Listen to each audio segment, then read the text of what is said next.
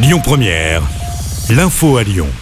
Bonsoir à tous. À la une de l'actu, les mesures sont renforcées dans le Rhône à cause de la qualité de l'air qui continue de se dégrader. Dans l'agglo lyonnaise, depuis ce matin, les vignettes critères 3 ne peuvent plus circuler dans la ZFE, la zone à faible émission. On rappelle que les véhicules critères 4 sont d'ores et déjà exclus depuis vendredi dernier. La circulation différenciée reste en vigueur à Lyon, Villeurbanne et Caluire et un abaissement de la vitesse de 20 km heure est en cours sur les routes à 90 et plus. De son côté, la préfecture demande de chauffer son logement autour des 19 degrés. À noter que comme vendredi dernier, le ticket DTCL a encore été mis en place. Pour 3 euros, vous pouvez circuler sur tout le réseau ce lundi. En parlant des transports en commun, soyez vigilants. Cette semaine, le métro B ne fonctionne pas jusqu'à jeudi inclus. Il n'est pas question ni d'une panne ni d'une grève, mais de travaux qui sont réalisés dans le cadre de l'extension de la ligne jusqu'à Saint-Genis-Laval.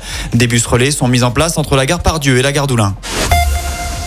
Le téléphone de Pierre Palmade a mystérieusement disparu. Ça a été l'une des grosses actus du week-end. L'affaire de l'accident impliquant l'humoriste. Son véhicule se serait déporté sur la route et aurait percuté une autre voiture.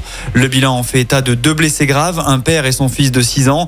La mère de famille dans la voiture a elle perdu son bébé alors qu'elle était enceinte.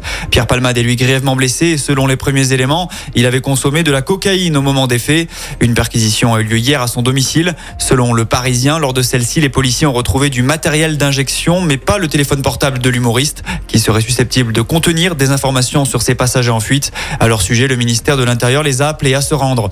À l'Assemblée nationale, les débats ont repris concernant le projet de réforme des retraites. Après une première semaine où les choses ont avancé au ralenti et où les interruptions de séance ont été nombreuses, le texte doit ensuite passer devant le Sénat à partir du 7 mars, une date qu'ont déjà coché les syndicats. Ils envisagent une grève reconductible à partir de celle-ci, notamment du côté de la SNCF. Et puis on rappelle qu'avant cela, une nouvelle journée de manifestation est prévue ce jeudi.